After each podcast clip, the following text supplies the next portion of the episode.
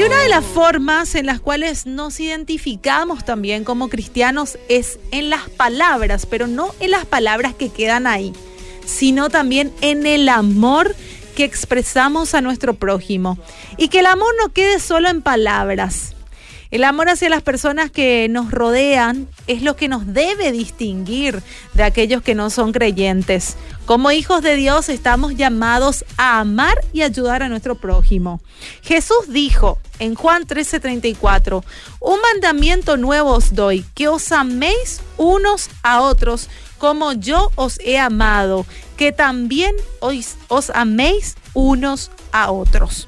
Y en este mundo el amor que mostremos a las personas que nos rodean va a ser un claro mensaje de que somos hijos de Dios. La Biblia dice que nos amemos unos a otros porque el amor viene de Dios. Así que todo el que ama es un hijo de Dios, pero el que no ama no conoce a Dios, dice la palabra, porque Dios es amor. Primera de Juan 4, 7, 8. El modelo de amor que debemos seguir es el de Jesús. Jesús es nuestro modelo de amor. Él afirma que nos ama y que no son solo palabras simplemente.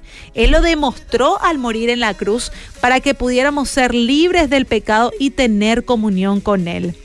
El amor de Dios no son solo palabras, ni solamente un sentimiento, sino que son acciones. Por ejemplo, gracias al amor y a la compasión de Dios, esta mañana pudiste abrir tus ojos y es su amor el que te mantiene por, eh, con vida el día de hoy y también escuchando esta radio donde estás escuchando su palabra. Amor de palabra y amor de verdad son dos cosas distintas. En primera de Juan 3:18 dice, hijitos míos, no amemos de palabra ni de lengua, sino de hecho y de verdad. Debemos imitar a Dios y amar la verdad.